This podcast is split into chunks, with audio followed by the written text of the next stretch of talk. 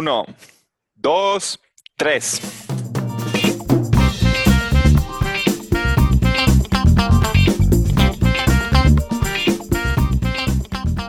Bienvenidos a Adictos al Fantasy. Mi nombre es Ernesto Salazar y me acompañan como siempre Fernando Morales y Bernardo Maldonado. Chicos, ¿cómo están? ¿Cómo estás, Fer?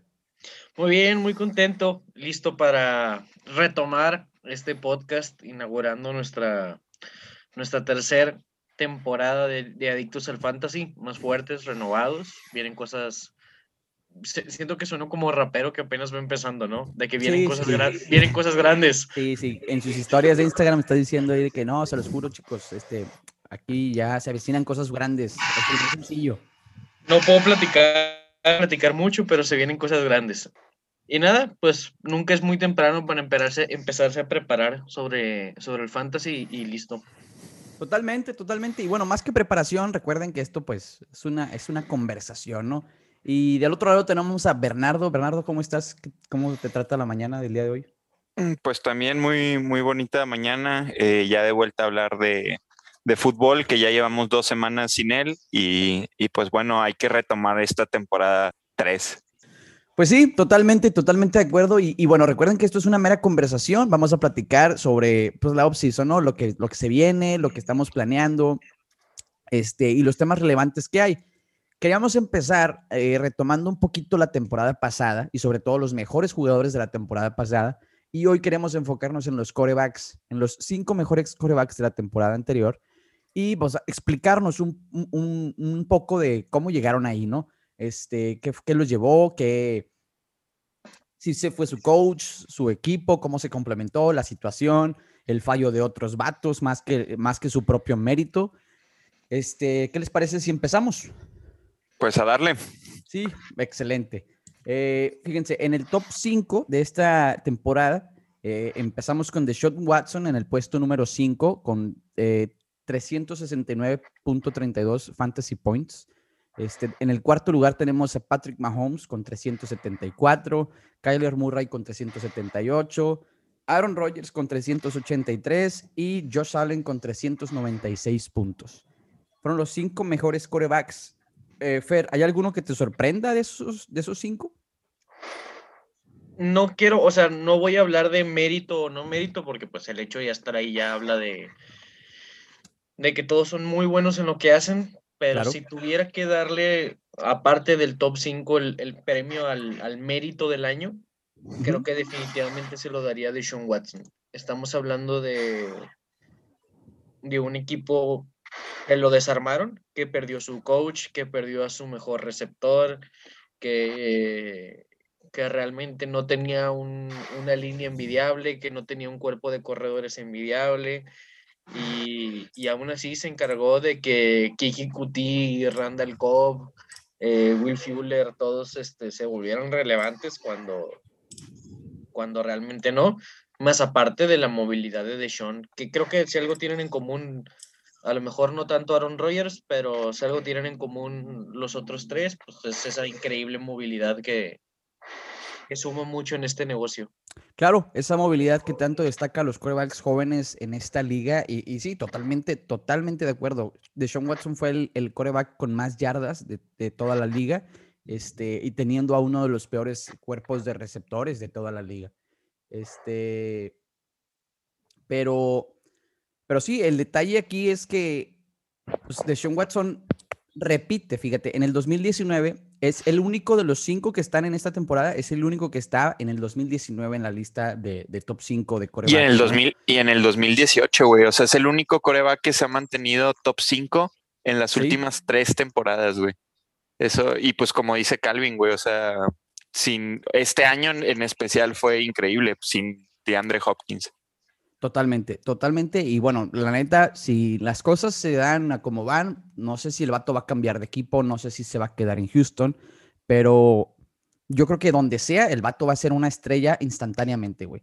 Ya lo comprobó que con cualquier equipo puede brillar. Si brilló con este equipo de Houston, tal vez no ganó la mayoría de sus juegos, pero lució como coreback, cumplió su parte del trabajo, lo hizo al menos. Ah, no, los tenía, los tenía ahí. De hecho, hay un, si lo pueden ver en, como en el resumen de, de estos como audios o, o Mike, eh, Mike Up que, que, saca la NFL, donde JJ Watt va y le pide perdón a Deshaun Watson, le dicen, perdóname, pues desperdiciamos uno de tus años. Ah, sí, está bien chido. De tus, sí, sí. De, tus, de tus mejores años, este... Y digo, ya adentrándome en cosillas así coquetonas, yo creo que Deshaun Watson ni por error continúa en Houston. No debería de continuar en Houston. No hay un proyecto, no hay un, nada sostenible que lo no, pueda en Houston. Entonces, este... Luego platicamos de dónde puede llegar, pero creo yo que Deshaun Watson nos, nos estará acompañando en el top 5 el próximo año, no importa el escudo que esté al lado de su nombre. Sí, yo creo que la única manera en la que no nos acompañe sería que eh, se, se, siente, ¿no? O sea, que no juegue este año por protesta, ¿no? De que Houston no lo cambió, lo que sea, y el vato decide sentarse. Yo creo que esa sería la única manera en la que no lo viéramos en el, eh, en el top 5. Y bueno, avancemos en, dentro del top 5 con Patrick Mahomes. Patrick Mahomes, bien sabemos, es probablemente el, mejor coreback de la liga o uno de los mejores corebacks de la liga. Lo ha demostrado ya varias veces. Y este año no fue la excepción. Eh, si bien desde mi punto de vista, Kansas jugó a medio gas la temporada regular y lo notamos en muchos juegos que ganaban por tres puntos, ganaban por un punto, ganaban por media, o sea, una posesión, lo que sea. No aplastaban, no, no eran el Kansas City del año pasado. Este, creo que eso vino a, o sea, eso repercutió en, en, que Patrick Mahomes terminara en cuarto, ¿no? Que a su vez, no sé si verlo como algo malo, porque pues fue, pagaste una segunda ronda por él. No sé qué opinas ahí, Iber. Mira, yo, yo la verdad creo que es un poco, este, está un poco nublado ese número. Sí. Porque Patrick Mahomes no jugó el último juego. O sea, hay, hay que acordarnos que Patrick Mahomes lo sentaron y dije, por, porque ya, ya habían clasificado Kansas con, con su semana de, de, descanso, ¿no? Luego, de diferencia de él a Kyler Murray, hay cuatro puntos. De él a Aaron Rodgers, hay nueve. Yo estoy seguro que Mahomes, si, si, hubiera tenido que jugar, mínimo te hacen nueve puntos. O sea, bueno, mínimo. Sí, y, y, sí, como aquí estamos contemplando que todos estos números eh, llevan la semana 17 de por medio, entonces sí cuenta para muchos, ¿verdad? Obviamente para nosotros que terminamos el fantasy en la semana 16, pues no, pero para el récord, ¿sí? Para, la semana 17 sí cuenta, entonces ahí sí tendríamos que valorar cómo iban las cosas hasta la semana 16. Este, sí. Pues y, bueno, excluyendo un poco eso, este, creo que como quiera, como dices, no se vio a Kansas como, como normalmente se ve. Eh, Mahomes fue disminuyendo su juego y creo que en parte porque se confiaron, no, no, no sé, y yo, yo, yo digo que se confiaron mucho en el, en el Super Bowl, este, jugaron muy mal, pero digo, eso es otro tema. Eh, yo esperaría que Mahomes volviera a su forma normal y acabara en el top 3 el siguiente año, más que nada por que nada cambie para él. O sea, sigue siendo un coreback elite, este, va a seguir teniendo a Travis Kelsey, va a, va a seguir teniendo al Cheetah de Hill. Este, entonces, yo esperaría que Mahomes este año simplemente no fue un espectáculo, pero este, pues digo, sigue estando en el top 5. Entonces. para mí sigue siendo el mejor coreback de la liga en, en términos generales, ¿no? Más que. Sí, para mí también. específico, En términos generales, probablemente es el mejor, para mí lo es. Este, y sí, no, no había pensado en ese punto de que él estaba, el, la última semana la descansó, por lo tanto quedó en ese lugar. Y, y si bien, pues lo, lo dije toda la temporada, este, Kansas es un equipo que no necesita su juego terrestre, güey, porque Patrick Mahomes cumple a excepción del Super Bowl, cumple. Este... La, neta sí cumplió en el Super Bowl ese vato. Ah, o sea, sí. Sus receptores no atraparon nada, güey. Sí, sí, sí. O sea, ese fue otro boleto porque él sí hizo mucha de su chamba. No, no cumplió en el sentido de no, no, no les entregó la victoria a su equipo como lo hizo en muchos otros juegos, pero su parte, como pudiéramos debatirlo, sí la hizo. Eh, la otra parte de, las, de la pinza, que fue los receptores, no cumplieron. Este, pero bueno, avanzando en este... Me, este gustaría mencionar que en las ligas de 16 juegos, Patrick Mahomes acabó en tercero, precisamente. Ahí está, en tercer lugar. Este, pero bueno, avanzando en el ranking, Kyler Murray es un corredor, eh, digo, es un corredor, fíjate, es un coreback. es un coreback que a su vez a eso iba, es el más correlón de estos cinco, ¿no? Con 11 touchdowns terrestres, este, superando al uno que es Josh Allen con por tres. Este, de Sean Watson con tres, Patrick Mahomes solo dos, Aaron Rodgers tres. Pero lo que impacta es el yardaje, porque él tiene 800 yardas terrestres y los demás no pasan de las 400, 420. A ver, eh, una temporada de un corredor de casi mil yardas y 11 touchdowns es este. Muy buena, güey. Es muy decente, güey. O sea, un corredor, un, que un flex de esos números, güey, lo pagas. Y aparte te dio 12, eh, de, perdón, 26 touchdowns aéreos muy nobles, que sí es, si bien es, es, la cifra más baja de estos cinco, pero porque se compensa con los otros 11. Este, y fue el coreback más interceptado. Para mí, sigo teniendo muchas dudas en su capacidad como coreback, pero como coreback en fantasy es muy eficiente porque el vato corre por su vida, anota casi todos los juegos, Este, te va a anotar por tierra. Y, Digo, para mí fue un, fue un Lamar Jackson 2.0, güey. O sea, fue el mismo efecto, el mismo efecto. Exactamente. ¿Crees que le agarren la fórmula como se la agarraron a Lamar Jackson? Mm, hay un factor bien grande que se llama DeAndre Hopkins, güey. Este, realmente no, no se nos puede olvidar que dio ese brinco eh, por aire. Sí. Gracias a, la adición de esta superestrella. Y con lo que pagaron, no creo que el plan de juego lo vayan a diseñar para que Kyler Murray corra. O sea, a diferencia de, de, Baltimore, donde evidentemente el plan de juego sí era que Lamar Jackson explote y, cuando, y un recurso, o sea, no es el arma principal de, de Baltimore, la pelota por aire. Y aquí eh, los, cardenales, no pueden renunciar tanto al juego aéreo.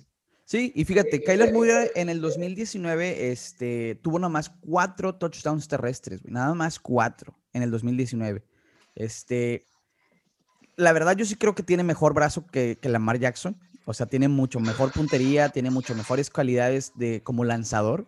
Solamente que por su estatura o no sé, por su línea ofensiva, el vato se vio esta temporada en, muchas jugadas, o tal vez estaban diseñadas así, de, correr. Este, pero, este, sí, sí lo veo, no sé si lo veo otra vez en el top 5, pero sí lo veo compitiendo a este amigo la próxima temporada. Pero bueno, ahorita vamos a hablar sobre Lamar Jackson, pero ahora quiero pasar a Aaron Rodgers, el MVP. Ver, para ti, mi compadre Aaron Rodgers sí merecía el MVP, ¿verdad? Sí, sí, con, todas las credenciales que lleva el MVP. 48 touchdowns aéreos, este, 4.299 yardas en la temporada regular. Eh, pues Aaron Rodgers es un coreback hecho y derecho, no, no, no por decirlo a la antigua, pero pues básicamente sí. O sea, es un coreback forjado de, de un pocket coreback, como le llaman. Y este, también ha sido constante en estos puestos de top, de top 5. La temporada pasada, si bien no estuvo ahí, este, compitió, estuvo en el top 10, pero la temporada del 2018 sí estuvo ahí. Este, y a su vez, desde que entró como titular, ha competido por esos puestos y es un muy buen coreback de fantasy, ¿no? Claro. No será tan dinámico como los otros cuatro, pero es muy, muy confiable y puede despertar con estas armas que tiene. No sé si ¿Lo ves repitiendo a Ifer la próxima temporada?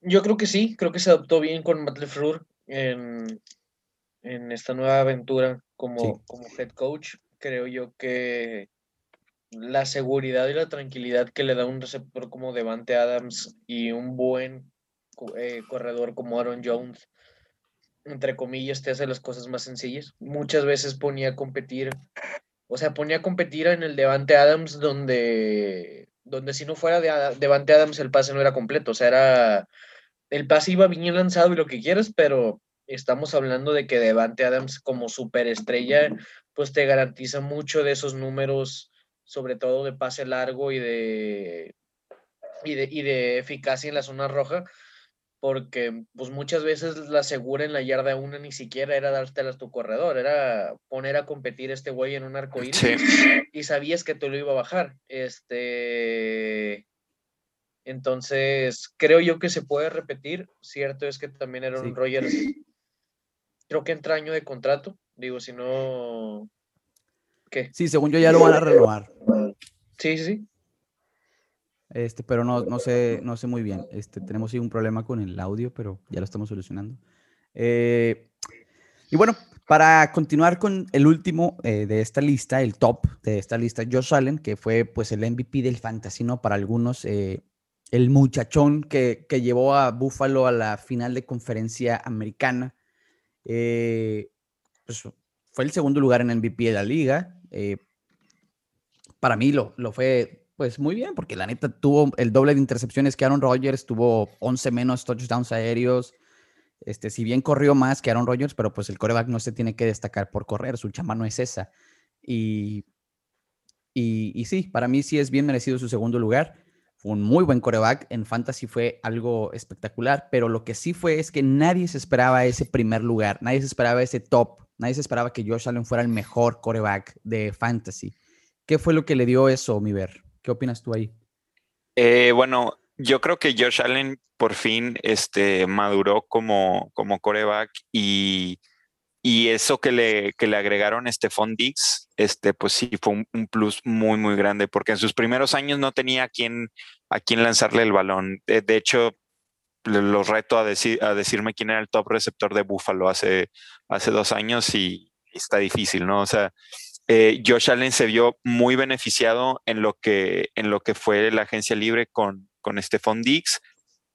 También algo interesante y porque creo que acabó de uno es porque su juego terrestre, a pesar de que tenían dos corredores medio decentes en Inglaterra y Zach Moss, eh, fue nulo, o sea, corrían muy poco Búfalo y las corridas que había eran de, de este Josh Allen. Entonces, como que todo, todo, todo, todo el juego eh, de Buffalo giraba alrededor de Josh Allen, o sea, 100%. Y, y por ejemplo, siento que, eh, por ejemplo, Kyler Murray, ya después, en la segunda mitad de la temporada, empezaron a meter un poco más a Kenyan Drake. Este, Aaron, Aaron Rodgers, pues también tenía Aaron Jones pero Josh Allen se aventó toda la chamba y, bueno, pues este, creo que, que por eso Josh Allen acabó de uno. Sí, tuvo una muy buena mancuerna con Stephon Dix, eh, agarraron confianza, él mismo lo dijo, agarramos confianza jugando Call of Duty, porque no hubo pretemporada, no hubo entrenamientos eh, de, primavera, entonces fue meramente por llamadas, videollamadas y jugar Call of Duty, Ahí agarramos confianza y ya estando en la temporada regular, pues fuimos agarrando ritmo. Este, y sí, él se puso al equipo en los hombros y por eso llegó hasta donde está. Interesante estadística que el amigo este, güey, en su primera temporada en el 2000, pues su primera temporada efectiva 2018, terminó en el, en el lugar 18 de los corebacks, ¿sí? Tirando un montón de intercepciones. Acordamos que tuvo más intercepciones que de touchdowns. Eh, todos lo veían como un bust, no era algo bonito ver a jugar a, Josh Allen. Este, después sube al top 6 eh, el año pasado y este año el top 1.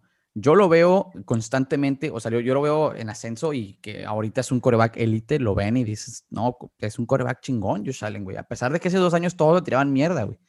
Y yo creo que el futuro le pinta muy bien a este güey este, le va a ir muy bien. Yo creo que el próximo año lo volvemos a ver aquí en el top 5. No creo que en el 1, pero sí en el top 5. Este, aunque tengo mis dudas, porque algo que no hemos mencionado. Yo también. Eh, Dak Prescott empezó esta temporada on fire. No sé si podemos recordar que las primeras tres semanas de, Dallas estuvieron espectaculares, ¿no? Dak Prescott estuvo eh, en el top 5 las primeras tres semanas, las primeras cuatro, inclusive en la cuarta estuvo en el 1 y después se lesiona y, se cae. Pero si no se hubiera lesionado, Dak Prescott pudiera bien haber estado en este top 5 y hubiéramos estado hablando de él hoy. Este, y no de Deshaun Watson o de Kyler Murray o quién sabe. Este, porque Dak Prescott con esa ofensiva de Dallas, pues produce bastante. ¿Ustedes ven a Dak Prescott competir el próximo año, mi Fer? No, yo creo que necesitan poner, o sea, todos los años pasa lo mismo con Dallas. Creo que a Dallas lo que lo está matando en este caso es que la línea ofensiva no era esa línea donde los primeros años de Marco, digo, donde los últimos años de Marco Murray hizo lo que quiso y luego el Elliott este, hizo lo que quiso. Eh, creo que eso pues mismo, entre comillas, provocó lesiones en, en Dak, el hecho de tener que recibir tanto golpe de salido rolado. Mi única fichita a que Dak pudiera dar otra vez el salto sería que en esta agencia libre y en este draft forren esa línea y que también refuercen mucho la defensiva. ¿Para qué? Para que tengan tiempo eh, o sea, para que puedan tener tiempo la ofensiva de, poder caminar a gusto, no estar siempre bajo presión, no estar abajo por, por 25, por 30 puntos, siempre llegando al último cuarto y que obliguen a Dak a tirar el brazo, a tener que correr, a desesperarse y arreglar. O sea, creo yo que tiene buen corredor, obviamente, creo yo que tiene buen equipo de receptores. Muy bueno. Creo yo que necesitan una ala cerrada, este, porque Dalton Schultz, pues no, a lo mejor no terminó de dar el salto esperado, pero lo más importante yo creo que es la línea ofensiva y si se puede reforzar la defensiva, que al final pues van de la mano. Claro. Sí, yo concuerdo, yo concuerdo contigo. Muy bien, este, perfecto, la verdad es que sí, estoy totalmente de acuerdo con ese, en ese aporte de mi compadre Fer sobre Dallas. Y bueno, primero que nada hay que ver si, si renuevan ahí a, a Dak, o sea, si le dan el contrato que pide, porque para el franchise tag creo que no les alcanzaba, traían un desmadre ahí. Este, entonces vamos a ver es que todavía hay muchas incógnitas con Dak, o sea, y, ese es el detalle, ¿no? Y, bueno, yo, yo, también, volviendo un poco al tema de, de, Josh Allen, yo quiero mencionar que no se vayan con la finta de que sea el primer coreback que agarran en su, en su fantasy. Ah, no, para nada. Yo, yo sí, yo sigo diciendo eh, esto año con año y lo dije el año pasado. Eh, nunca, desde el, bueno, desde el 2011, Nunca un coreback ha repetido de número uno año consecutivo. No sé cuál es la necesidad de, seguir queriendo forzar eso. Por ejemplo, Lamar Jackson el, año pasado. O sea, este, Lamar Jackson acabó en el décimo lugar. O sea, de hecho, a eso, a eso iba yo con Lamar Jackson. O sea, es sí. y mira, Lamar Jackson. en un, e, perdónenme, en un ejercicio rápido de mate, Justin Herbert promedió 3.75 puntos menos que Josh Allen. Y, por, y todos los años surge alguien así, de una agencia libre, un novato. Tom Brady estuvo en el top 10. Y tomar un coreback en la ronda. En, yo siempre recomiendo entre la ronda 9 y ronda 12 y lo puedes meter a top 10 y ni tan lejos, güey. Y te puedes forrar de corredores y receptores que son posiciones más volátiles. O sea, prefiero ir primero por un buen ala cerrada o un ala cerrada elite que un coreback este, ni siquiera alto, o sea, de mediano rango. Claro. Sí, inclusive, eh, inclusive Justin Herbert tuvo ahí un juego, o sea, bueno, no jugó el primer juego de la temporada y tuvo un juego pésimo contra los Pats donde perdieron este, 45-0. Eh, pero Justin Herbert puede figurar muy bien para el próximo año y no le, la neta no le cuestiono nada, ¿no? Tiene un muy buen equipo de receptores, tiene una muy buena línea, este, bueno, la línea ofensiva puede mejorar, creo que es el punto débil de ese equipo, pero el vato tiene un brazo, no, no, güey. Este. Y sobre todo en el, top, 10, top 9, güey. Que el, que el, plan de juego, o sea, en, fuera del tema NFL. Sí. El plan de juego era que este cabrón lanzara 45, 50 veces por juego. Eso es, es oro molido para tus receptores y para ti en mundo. Y para ti en fantasy, claro. Para último y para cerrar el tema, Russell Wilson. Russell Wilson es el, es el ya mérito de los corebacks fantasies, güey. Este, es un vato que ha estado siempre en ese top 5, top, ha estado inclusive en el top 3. Este año se quedó en el, en el top 6. Es de los más constantes también no, de la mano aquí, de Sean Watson. aquí voy a hablar, voy a hablar flores de, de Russell Wilson, porque lo que vimos que le pasó a Patrick Mahomes en el Super Bowl, o sea, de tener que salir corriendo, de que su línea ofensiva era un pinche filtro, un colador de agua. Lleva dos años Russell Wilson o tres años Russell Wilson enfrentándose a eso 16, 16 semanas, güey. O sea, y, y si, eh, o sea, yo sé que a lo mejor es espectacular porque Mahomes tiraba eh, casi cayéndose y lo que quieras, pero por Russell Wilson te regalaba esas jugadas, dos, tres de esas jugadas por semana y siempre. O sea, a Russell Wilson hay que cuidarlo porque pues, no tiene 22 años otra vez, o sea, no tiene 22 años, y ya sea saliendo de Seattle o que se refuerce esa línea ofensiva, pero si Seattle se forra de línea ofensiva en, en el draft, yo puedo firmar aquí que Russell Wilson es top 5 el próximo año. Tiene sin duda. es increíble. Sin, sin, duda alguna, sin duda alguna, este Russell Wilson puede competir así, puede ser el, el, el mejor. Este, y, y, sí, sí lo veo así, porque ya lo ha demostrado, ¿no? Y, la neta no es crítica a Russell Wilson, simplemente es que siempre en la temporada regular algo sucede que su carrera por el MVP, ¿sabes? Este, algo sucede. Eh, en alguna ocasión, en alguna semana empieza a decaer y, no se levanta el equipo, lo que sea, eh, entonces su carrera por, el MVP se cae, pero su valor fantasy no, de, no decae, ¿no? No decae como su valor de MVP. Este, el próximo año igual lo vemos competir, ¿verdad? Yo, por ejemplo, este, que soy fanático de Seahawks, y el año pasado dije que Russell Wilson acababa de, top 3. Este año estoy casi seguro que yo, yo no vería, yo no espero ver a Russell Wilson en el top 5, Este, a menos que hagan algo drástico en la línea ofensiva. Pero, o en otro equipo. O en otro equipo. Este, pero como, como este Fer dijo, este, la verdad, Russell Wilson ya se veía desesperado, güey, así de, de, que no, o sea, no puedo hacer nada en ese, o sea, ya no puedo tirar la bola, no puedo hacer nada y, y no sé, yo, yo vi un Russell Wilson las últimas tres semanas muy distinto a lo que lo he visto los últimos ocho años en la liga. Este, lo, vi un Russell Wilson harto y, y pues necesitan hacer algo. Y yo la verdad creo que hay otros jugadores que pudieran estar en el top 5 antes que Russell Wilson. vamos a ver qué sucede esta temporada, este, pero bueno, hasta aquí con el tema de los corebacks eh, del pasado. Eh, nos vemos la próxima semana para, más temas así, para más pláticas de este estilo sobre diferentes posiciones y, pues algunas pláticas entretenidas esta off-season para que no, pues no se pierda el ánimo de la NFL, ¿no? Éxito a todos y nos vemos la próxima semana.